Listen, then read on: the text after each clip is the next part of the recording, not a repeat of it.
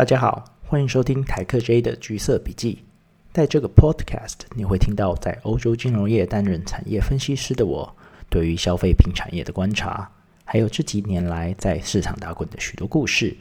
但有件事保证你不会听到，这个 Podcast 绝对不会给予任何投资建议。如果你听到这些故事，进而采取投资行动的话，无论盈亏都请自行负责哦。如果想要看到更多我分享的东西，欢迎你到 Facebook 搜寻台客 J。好，大家好哈。那我们今天不讨论产业好了，因为就是我觉得最近我没有什么觉得有趣可以分享的东西。那我们今天要来讲分享一些什么东西呢？就是我们来谈谈分析师这个工作好了。因为我常常就碰到很多人，不管在台湾或在荷兰，就是很向往做分析师这件工作，投资分析师这件工作。但其实我们看到网上有蛮多讨论的，但虽然大家都会想说分析师、外资分析师听起来很很厉害，但其实我们的投资分析师有两种哈。那很多人会把这两种傻傻的分不清楚。我们今天就来讲讲这两种分析师有什么不同哈。在分享前，我想先打个预防针哦。所以接下来我要讲的都是我在欧洲实际上看到的情况来分析的。那台湾的状况可能会有一点差异。另外，我因为我自己不是呃大家比较熟知的股票分析师哈，我自己是看公司在公司在分析师，所以就。股票跟债券其实应该还是会有一些些差异。那如果大家有不同的观察或者是不同的意见的话，也欢迎提出来讨论。那我们现在来说，投资分析师其实它有两种哦，最主要的两种分法就是 sell side 跟 buy side。那很多人大概会傻傻分不清楚，想说都一样哈，但其实差蛮多的。我们先讲 sell side 好了。sell side 其实就是我们所谓的券商分析师，那他们是依附在券商之下的，比如说像是 Morgan Stanley 啊，或者是 Barclay 或者 JP Morgan 这些。那你们平常在财经新闻上看到的分析师，大概都会是这些呃 sell side 的分析师出来讲说，哦，台积电要买的目标价多少啊之类的。那他们会出所谓的研究报告。还有所谓的他们的投资建议，其实这就是券商部分的啊服务的一部分。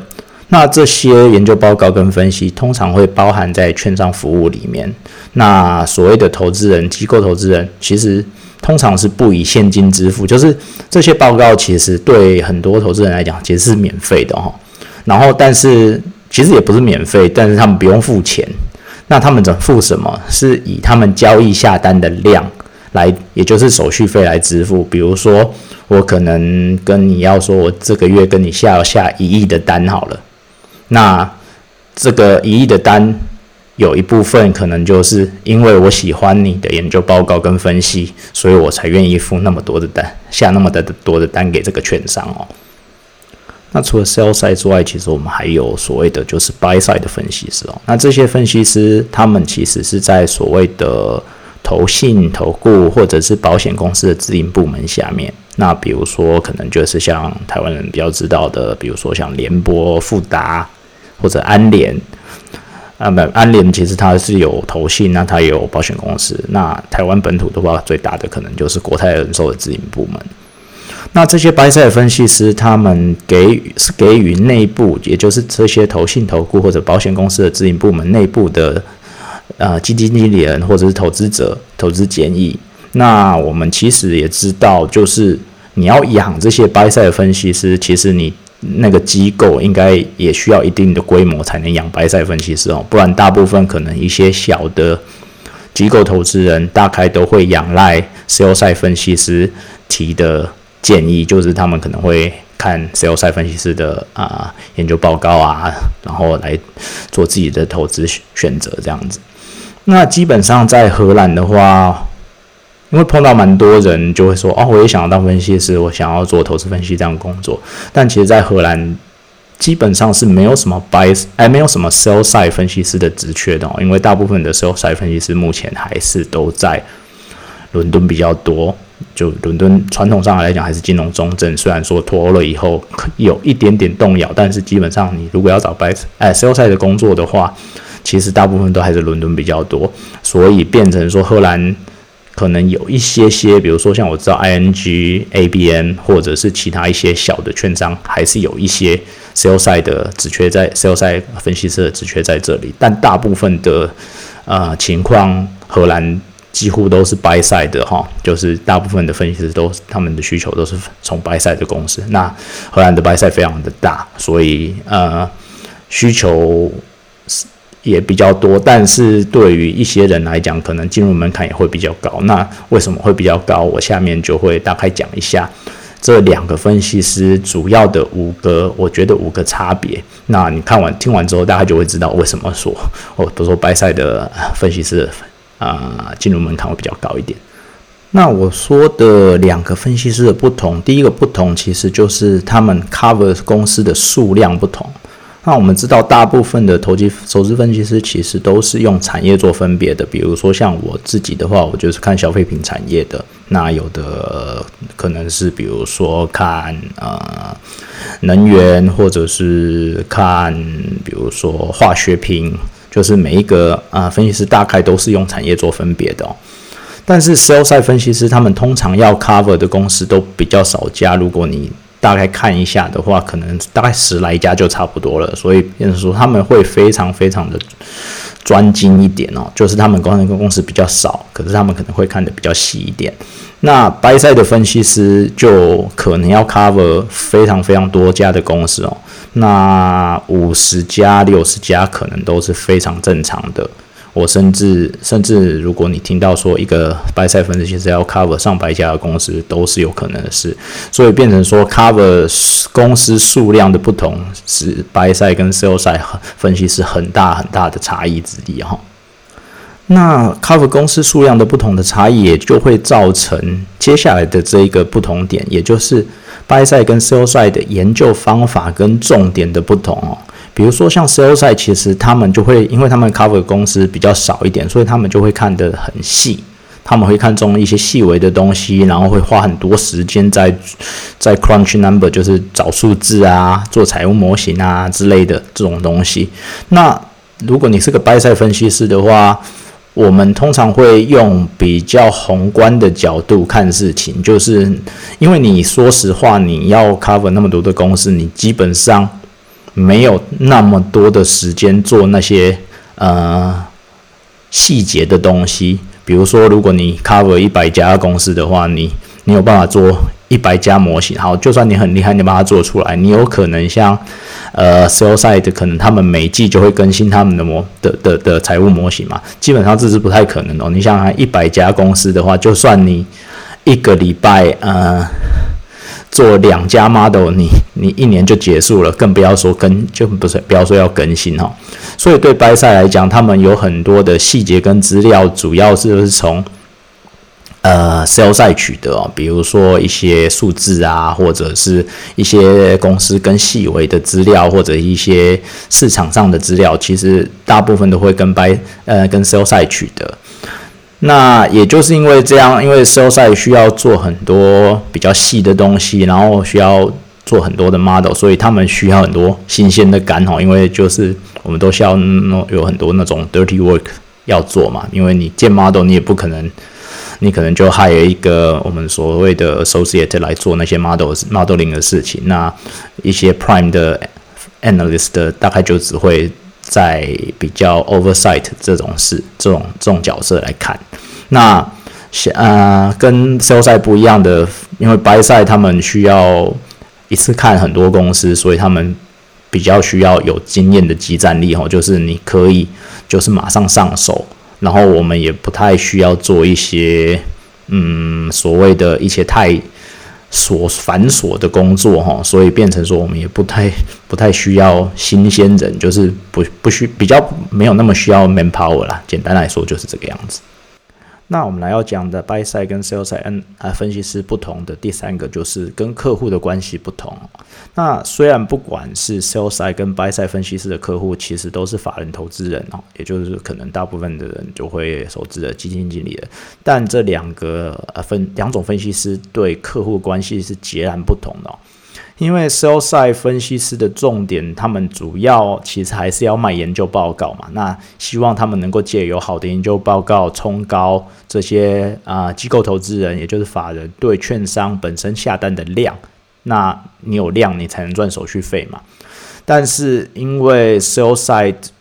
呃可能会有各家不同的法人当客户，所以你一个一个 sell side 呃分析师可能对了超多超多不一样的法人嘛。所以跟客户的关系其实通常没有办法特别紧密，然后你可能也比较没有办法真正知道客户的心里在想什么，所以研这些产出的 sales analyst 产出的研究报告可能不一定会符合客户的需要。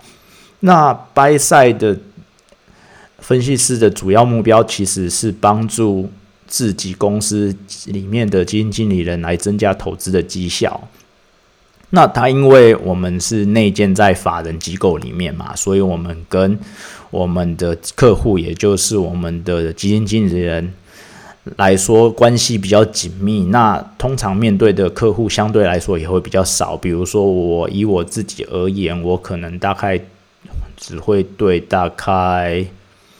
大概八九个基金经理人吧，所以我面对客户也比较少。那我跟他们。就会比较互相了解，也更容易了解客户真正的想法，所以你大概可以就可以感觉得出来，其实 sell side 的跟 buy side 的分析师，即便他们的客户都是呃机构投资人，但是跟客户的关系是截然不同的。那也因为跟客户的关系不同哦，我会觉得这也导致了下面另外一个很重要的不同点，在两者之间是投资建议的不同。那为什么会这么说呢？我自己觉得啦，sell side 好像会蛮常会出有持，哎，出那种持有的投资建议，也就是 hold 哦。那对我个人来讲，会觉得你出了一个持有，表示你就是 neutral 嘛。那你其实这样对你的呃客户，也就是那些投资人来讲，有附加价值嘛？其实我觉得会蛮有限的。哦。那为什么会这样呢？其实。大概也可以理解啦，因为毕竟 sales 的分析师的客户差异性也太大了，你没有办法了解各个客户的需求哦，所以你可能大概只能你的研究报告就会变得很 general，就会大概只能有这样的 general 的投资建议。那比如说像我自己在 buy side 而言的话，我们的经纪人就会蛮要求你要有自己的 view 哈，你要有自己的投资意见哈。毕竟讲难听一点，经济经纪人不是花钱养养你，要做持有意见哦，不然说实话，你就找免钱的 sales 就好。那反正 那养养你这个 buy analyst 在 buy side buy side analyst 要要做什么哈？所以变成说我们会会蛮要求你要有自己的见解的。那而且因为在内部嘛，所以我会有更有机会了解客户不同的需求，然后甚至每一个。基金经理人他们有不同的 investment style。那对于我身为一个分析师而言，我可以其实可以提供更客制化的投资建议。比如说，我可能知道说什么东西他喜欢，什么东西他不喜欢，然后在这个时间点他比较想要做什么事情，所以我的投资建议会变得更客制化，然后更更主动这样子。那我自己会觉得，以比如说以我以前我念会计系嘛，我们以前用工资财务来看的话，基金经理人其实比就像一间公司的 CFO 哈，那 buy side 比较像是公司财务，然后 sell side 比较像是会计师事务所嘛。那 CFO 其实他就是要让公司的财务状况嘛，那公司财务可以提供 CFO 很多。一些不同的呃服务跟想法，然后嗯，所以就不会变成说它比较贴近基金呃呃贴近 CFO，然后，但是如比如说像会计师事务所的话，他们大概就是帮你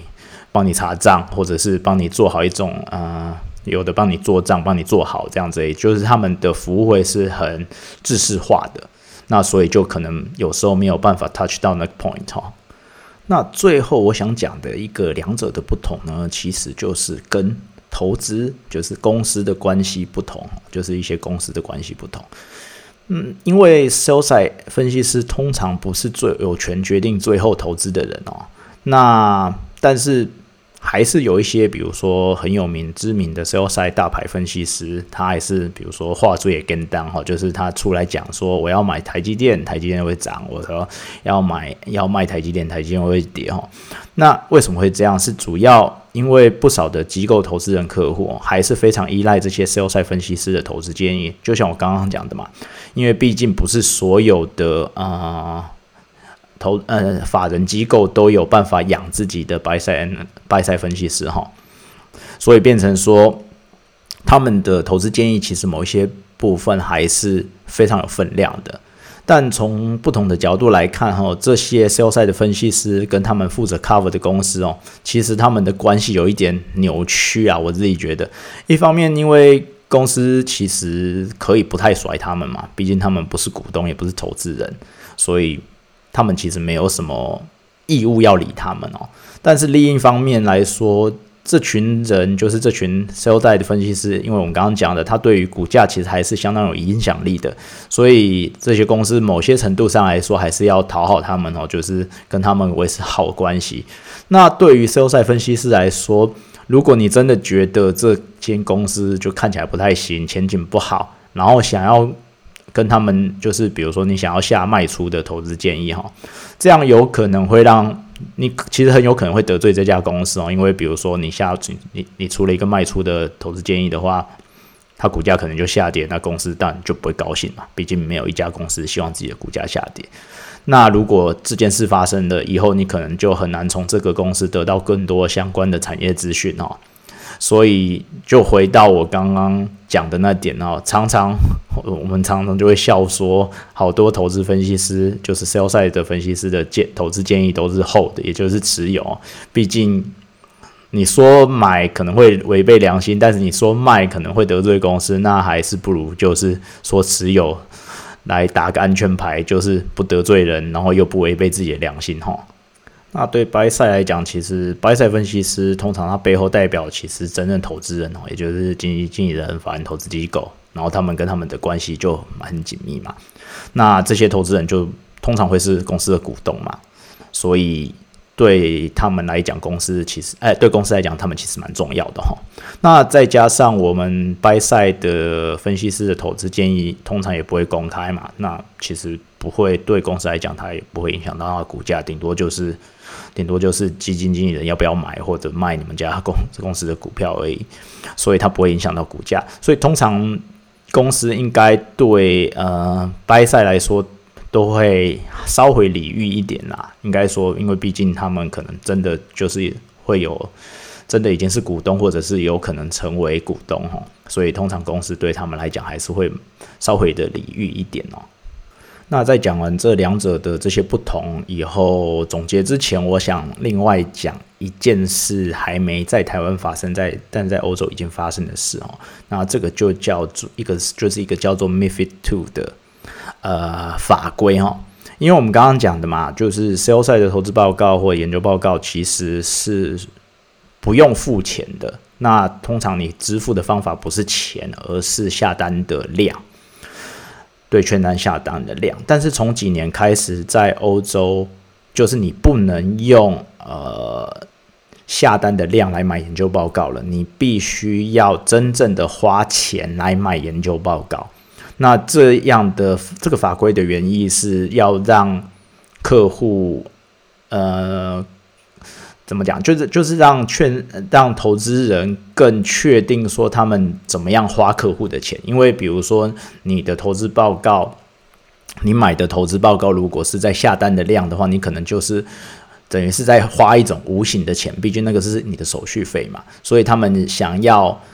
让呃花。花投资人的花费有更好的 disclosure，所以才有这个 MiFID Two 出来，所以变成说在欧洲投资报告都开始付钱了。那这个会有什么影响呢？就是本来因为